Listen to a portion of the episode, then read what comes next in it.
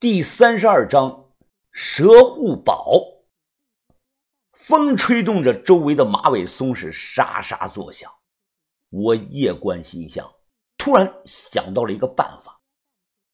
古塔在水下，塔基被淤泥掩盖住，用洛阳铲打不了这个探坑，因为淤泥太滑，挂不到这个洛阳铲上。但好像有一种工具啊，可以做到，一种由姚师爷在九十年代创新发明的特殊的盗墓工具——关东渣，俗称呢叫渣子。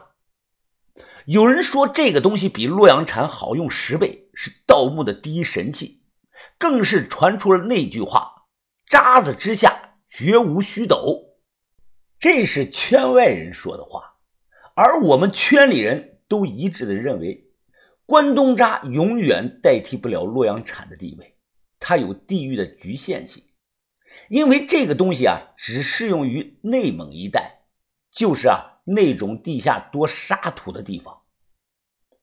看我突然眼神呢有了异样，李香林他问我是不是发现了什么？李哥，你听没听说过渣子啊？渣子，哦，听说过。那个东西不是内蒙人玩的吗？李哥，那个可能有用，你赶紧托人去买吧，要四把。李香林一听，眉头皱起。哎呀，这里是浙江，你让我去哪儿给你买渣子呀？难不成要我派人去内蒙买啊？我一听着急了。等你从内蒙买回来，黄瓜菜都凉了。李香林手下的这个壮汉呢，名叫老台。他此时说道：“哦，我看不用买，咱们自己做几把不就行了吗？找王铁匠做。这个王铁匠人在哪儿啊？住的地方远不远啊？”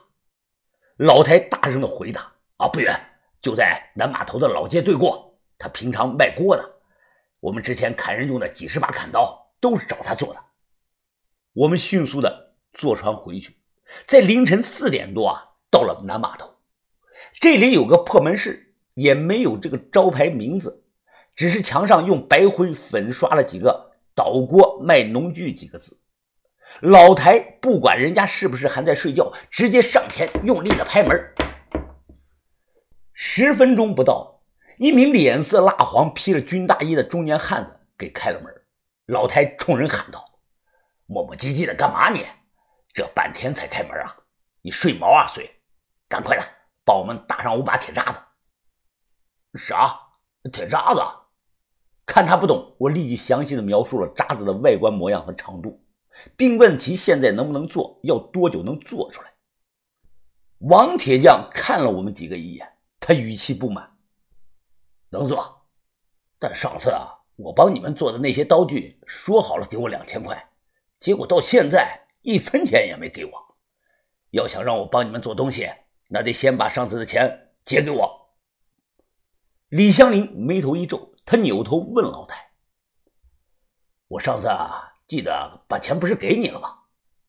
老太的脸色微变，他尴尬的笑了笑：“嘿嘿，大哥，上次我有点急事儿，那个钱我花了。”你他妈的！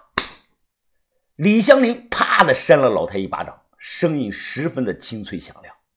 他指着老太冷声的说道：“只此一次啊，下不为例。”要是让我查到你还敢黑我的钱，你知道后果。老太嘴上说自己以后绝对不敢了，但我却从这个人的眼底看到了一丝的怒气。李香林当下给王铁匠递过去了一根烟，笑着说道：“哈 哈老王啊，这事儿我真不知道啊，我手底下养着上百号兄弟呢，还能差你两千块钱不成吗？哎，待会儿啊，我让人就给你送上五千块钱过来。”哎，好好，那感情好啊！啊，那就谢谢李帮主了。哎，这什么铁渣子的事啊，您放心，就包在我身上。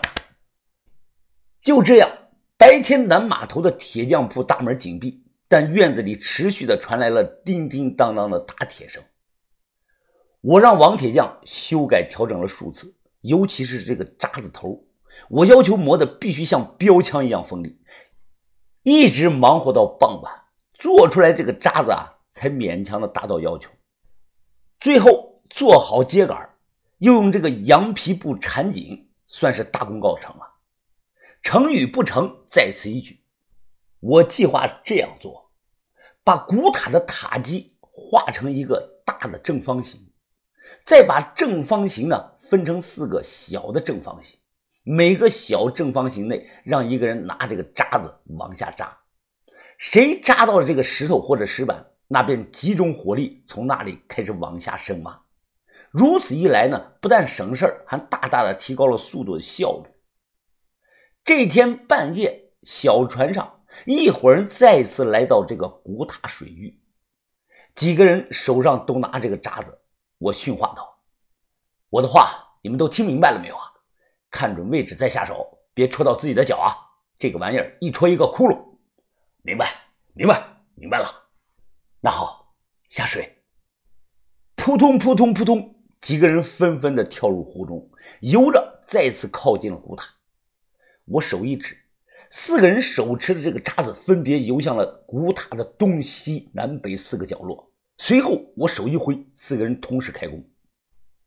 渣子体积小，扎下去不像洛阳铲那样翻出泥，这样呢就不会遮挡我们的视线，可以把这个塔基看成一块被淤泥包裹起来的豆腐。很快，整块豆腐啊被我们戳的是千疮百孔。到处都是小空眼看到这一幕，我心中十分的激动，仿佛已经看到了地宫里藏着这个银子。可随着时间的推移啊，我渐渐的开始焦躁不安了。就这么大点的地方，如果藏有石板，应该早扎到了才对啊，这没道理啊！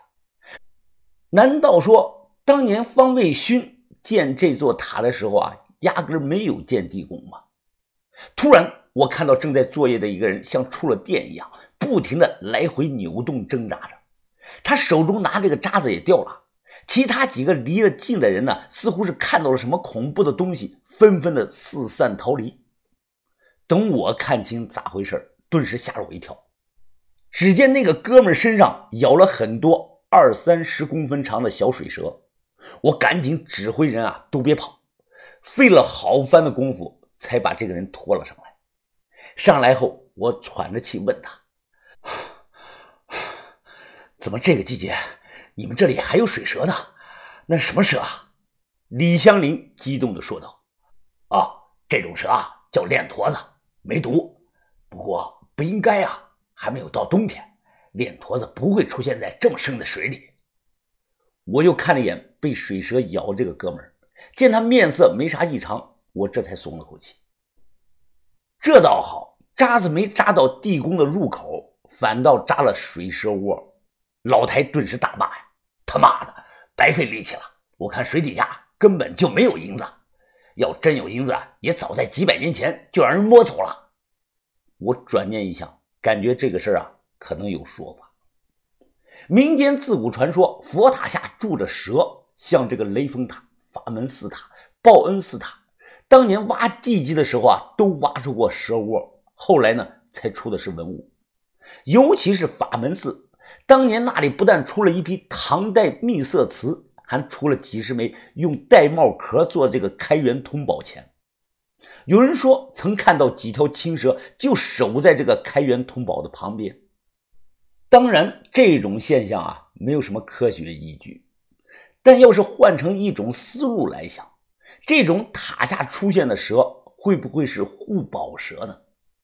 反正我就感觉啊，这不是什么坏事相反，可能是个好兆头。